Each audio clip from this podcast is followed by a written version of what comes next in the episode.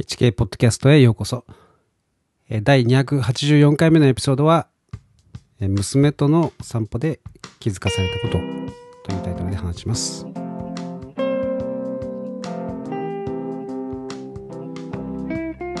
えー皆さん、ゴールデンウィークいかがお過ごしでしょうか、えーまあ、僕は本当に地味に過ごしております。まあ、どこにも行かずですね、まあ、家の周りをうろうろしてるだけという感じですね。まあ、とりあえず今のところ雨が降らず、えー良い天気が続いている。まあ、まあ、曇りですけどね、今日は。まあ、それだけでもまあ、気持ちがいいというか、はい。気分がいいですね。で、まあ、娘は今テスト週間中なので、まあ、どっか行くわけにもいきませんし、まあ、と言いつつ、えー今、妻と娘は買い物に出かけました。が、はい。まあ、休みの間中ですね、えー今日は土日,、えー土日ということで、えー妻は休みですけれども、その他の日は、えー妻は働いていてですね、なのでみんなタイミングが合わず、ということで、はい、あまりゴールデンウィークというう感じでもないんですけどね。まあ、そんな中あ、ちょっと時間を見つけてですね、娘と、えー散歩しました。えっと、まあ、散歩はですね、あの、うん、まだ小さい頃ですね、えー幼稚園の頃から小学校、まあ、中学校ちょこっと1年の最初ぐらいかな、ぐらいまでは、よく散歩に付き合ってくれたんですね。あの、家の近くにスターバックスがあるんですけれど、まあ、そこまでですね、えー手をつないで、えー一緒に歩きながらですね、ゆっくり歩きながら、まあ、楽しい時を過ごしました。まあ本当に僕の中ではすごくいい思い出なんですけれども、休みの朝とかですね、えーよく一緒に行ったもんです。で、まあ今はですね、もう JK、えーなので、えーそうですね、もうこの数年、あのあんまり一緒に散歩に行くっていうことはですね、多分1回か2回あったかなっていうぐらいですね。で、まあそれが、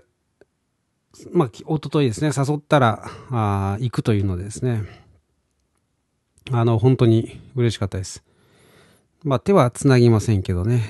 あの、日傘なんかさして、えー、まあ可愛い服に着替えてですね、で、まあ麦畑の中を一緒に、えー歩歩きました。で、その中を走ってる、えまあ、道路のですね、えーところに書店があるんですよ。で、そこに入ってですね、しばらくこう、物色して、で、その近くにある喫茶店に入ったんですね。僕は、えーワッフルですね、小倉あとアイスクリームが乗っている、えーを頼んでですね、まあ、娘はあリンゴとですね、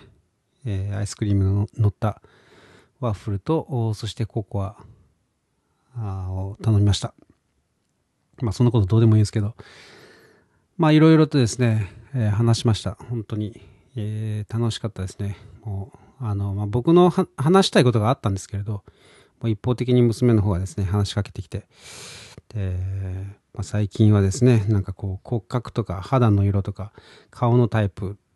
なんかにですね、えー、全ての女子がこう囚われていると。まあ女子が関心を持っていることをですねコンコンと教えて、えーくれました。まあその他にはですね、まあ娘は今の K-POP のストレイキッズという、えーグループが好きで、えーいろいろとですね説明してくれるんですね。まああの夕食の後なんかにあまあ娘がですねそのストレイキッズの動画を僕に見ろというので一緒に見たりするんですけどね、えーなんである程度知ってるのでそういうことで話があ話を合わせることはできるんですけれど。そうですね。まあ僕は本当はあの別のことを話したかったんですけれどもおまあ何も切り出せずですね。一方的に聞き手に回ってはい。まあもっと大切なことを話すべきだったかなとか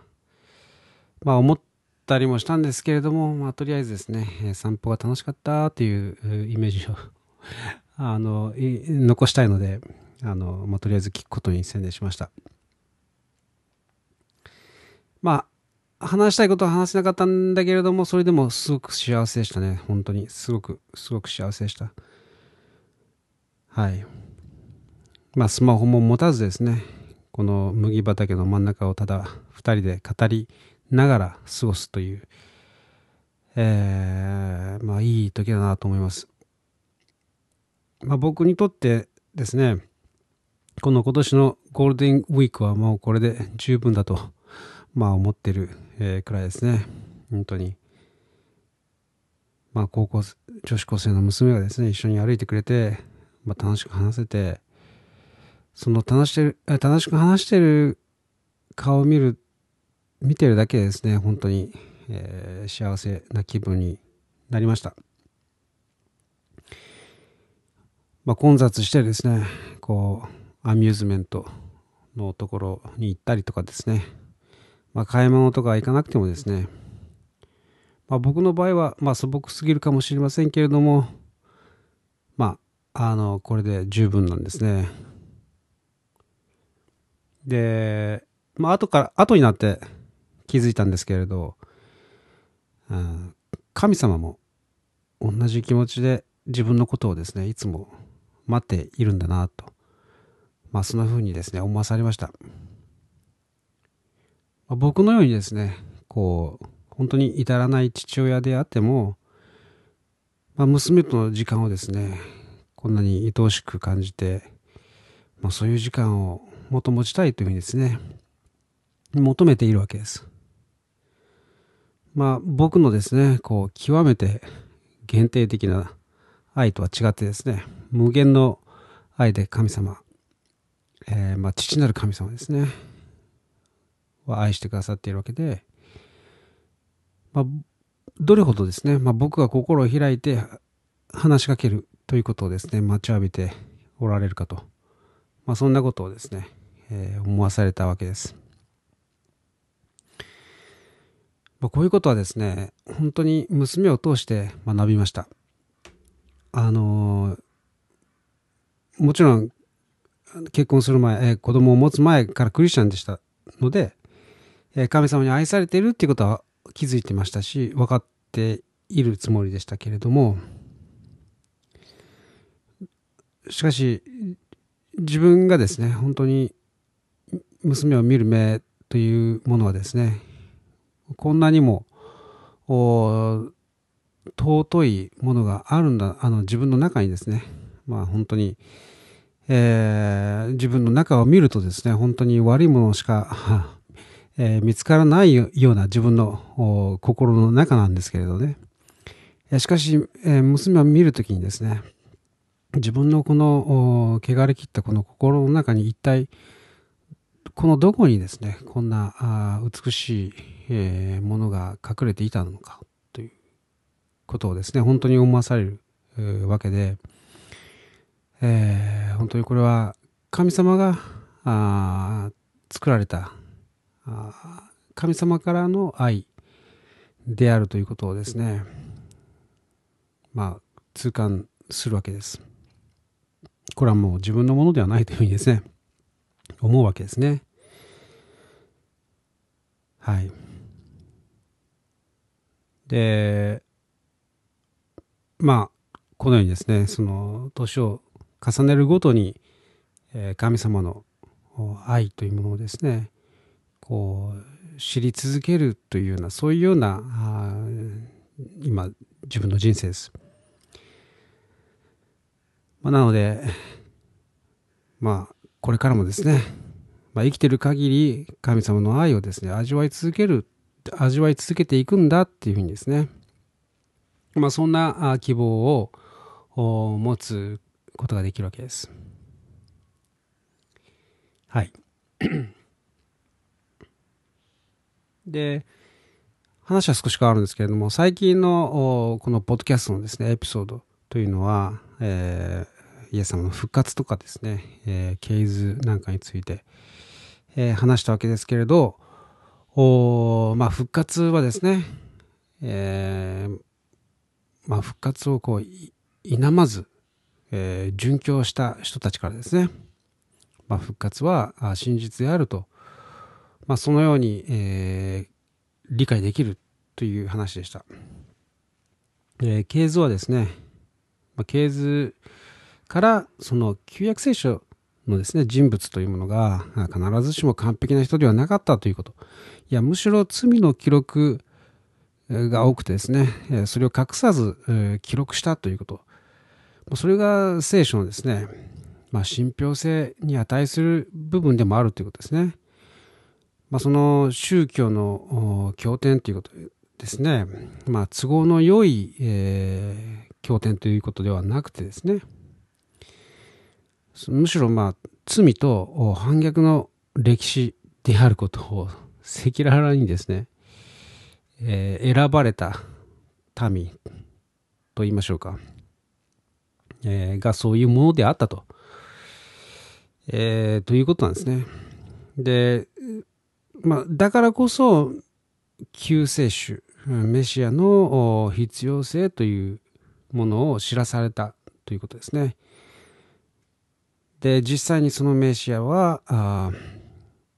特別な家系ではなくてですね、その罪だらけの家系に生まれてくださったということですね。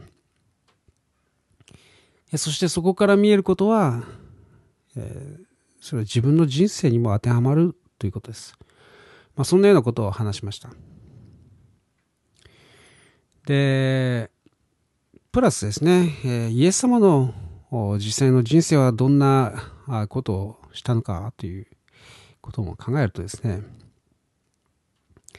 えっ、ー、と、まあ、主に、えー、神様の教えを説きました。えー、また、どう生きるべきかということですね。まあ、なので、え、人生をどう生きるべきかというふうにですね、悩む人たちは、あ聖書を読めばいいわけです。イエス様の教えをですね、読めばいいわけです。えー、それからあ、たくさんの奇跡がですね、記されています。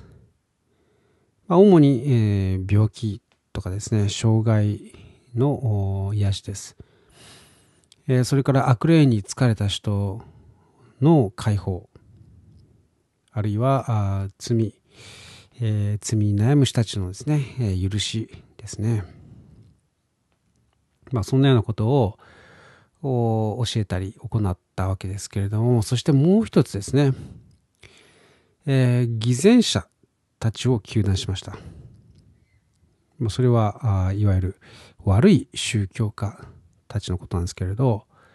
まあ、イエス様もですね、えー、悪い宗教家たちの、まあ、悪というかこう、えー、偽預言者に気をつけろというふうにですね、えー、ものすごく言ったわけですけれど、まあ、その言葉はですね、えー、まさに、えー、今日までずっとですね、当てはまっているわけです。はい。我々も、我々の先祖にもですね、その言葉というのは本当に重要なものとなりました。そしてこれからはですね、さらに重要になるはずです。えー、皆さん本当に偽預言者に従ってしまったらですね、騙されて666を受ける羽目になってしまいますので、ぜひ気をつけてください。まあ、ということでですね、まあ、これらのことを踏まえて、まあ、つまりその復活とか系図のこととかですね、イエス様の人生から考えてですね、そして十字架というものをですね、こう考えてもらいたいなというふうに思います。その十字架というのはですね、えー、単純に、えー、宗教学者たちからですね、こう妬まれて、えー、ただ殺されたのだと、まあ教科書に書かれているようなですね、いうふうに理解しておられる方も多かったかと思いますけれども、そうではなくですね、え、聖書の予言にあったように、メシア予言にあったようにですね、我々の罪のために、え、我々の罪のための生贄だったのかと。まあ、十字架とは本当は我々のためだったのかと。まあ、そんなことをですね、ちょっと本当に考えていただきたいなと思うわけです。もし本当に神様という存在がいてですね、で、その神様は本当に善なる方で、愛なる方で、えー、一人子をですね、十字架にかけてまで、えー、我々を救済しようとした。うん、まあ、そ、それがですね、その、そんなストーリーが、まあ、聖書の本質というか、まあ、中心メッセージなわけですね。で、救済しなければいけないということは、それは一方で、えー、裁きがあるということなんですね。その裁きというものがあリアルであるということが、まあ、大前提なわけです。裁きがあって、その裁きからの救済ということなんですね。で裁きがなければ、そこまでする必要はなかったわけですよ。で、まあ、究極的にですね、裁きというと、この今、悪魔がですね、ずっと支配しているこの世の中で、えー、その救済が与えられているにもかかわらず、メシアが与えられているにもかかわらず、そのメシアを拒絶したということに対する裁きなわけです。えー、それからもちろんですね、えー、嘘や嫉妬ですね、えー、あるいは盗みとか憎しみ、あるいは結婚以外のですね、性的な関係とか、まあ、あらゆる罪というものも裁きの対象になります。で、その裁きというのはですね、まあ、究極的に言うと永遠の地獄なわけです。えー、永遠の地獄の火でですね、焼かれ続けるわけですね。で、その裁きというものは、最後の審判の時に、えー、行われるわけです。そのメシアを信じ、信じなかったですね。受け入れなかった。拒絶した全ての人がですね、えー、復活して、裁きを受ける、えー、わけです。そしてそれがリアルだからこそ、イエス様は十字架で生贄となられたわけです。えー、清い神の一人子がですね、その命が捧げられたわけで、神の一人子はですね、神の正義を果たすために悪魔が受ける裁きを人間が受けずに済むためにですね、代わりに受けてくださったわけです。まあ、ここにですね、神様の人間への愛というものが究極的な形で、えー、示されたわけです。まあ、僕に置き換えてですね、自分の、まあ、僕はあの一人しか娘がいませんので、そのたった一人の娘をですね、えー、死刑囚の代わりに、えー、差し出すということはですね、本当に考えるだけでも恐ろしい気が狂いそうな状態になるわけですけれどもまあそんなようなことをですね神様は代わりにしてくださったというわけです。まあ、それほどですね、えーえー、大きな代価を払ってくださった。まあ、それをですね、我々は受け入れて、えー、感謝すればよい、ということだけなんですね。そしてこれからは、え神様とつながって、え毎日ですね、神様と共に生きるという、神様と歩むということなんですね。まあ、それが人間の本分なわけです。はい。まあ、この休みにですね、まあ、僕は何もない本当に、えー、麦畑の中中をですね、娘と一緒に2人で歩いたわけですけれども、まあ、何もなくてもですね、二人が心をこう通わせて、えー、語りながら歩くと。まあ、その、なんていうんですかね、その姿というものが、まあ、今ですね、我々が神様のもとに、帰るべき姿のようにですね、思わされました。何も遮るものがない。えー、スマホとかですね、えー、そういうものがない状態でですね、神様と二人きりになって、えー、話す、まあ、祈るっていうことなんですけれど、まあそういう状態になるということをですね、神様があなたを待っているっていうことなんですね。まあ僕が娘を待っていたようにですね。えー、そして今ですね、えー、あなたもその神様に応答することができるわけです。まあそれはシンプルにあの祈りという手段を通してですね。まあ祈りというのはああなたと神様との会話なわけです。でまあ会話、その祈りというものはですね、一方通行のように思うかもしれません。えー、しかし、え、娘がですね、あの、一方通行のように、え、僕に話してもですね、え僕はそれを喜んで聞いていました。まあ、神様もですね、あなたの話を喜んで聞いてくださいます。えそして、まあ、通常ですね、え聖書の言葉を通してあなたに、え語ってくださいます。イエス様を心に迎えるとですね、えー、まあ、三位一体の聖霊なる神様ですね、えー、父なる神、えー、御子イエスですね。あと、そして聖霊、その3つが3つで1つという三位一体なんですけれども、その三位一体の聖霊なる神様がですね、あなたの心に住んでくださると、まあ、聖書に約束されています。で、その聖霊なる神様はですね、聖書の言葉を通してあなたの心に語ってくださいます。まあ、だから聖書というのはですね、こう信じた人が読むのと、信じてない人が読むのとではですね、まあちょっと違う部分があるんですね。まあいろんな人がですね、こう聖書について言いますけれど、まあ、そこにはですね、大きな違いがあるわけです。まあ、実際聖書にもですね、信仰がなければ神に喜ばれることはできないと聖書は教えています。ですので、えー、聖書の中身をですね、本当に味わいたいというふうに思うのであれば、それをですね、えー、本当に神様との関係を持って、それを味わうとですね、また全然違う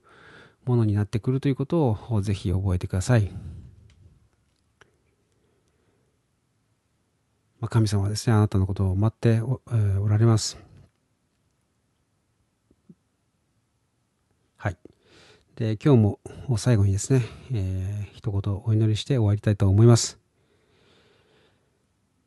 父なる神様、えー、今日もあなたがどれほど私たちを愛しておられ、えー、そのためにですね、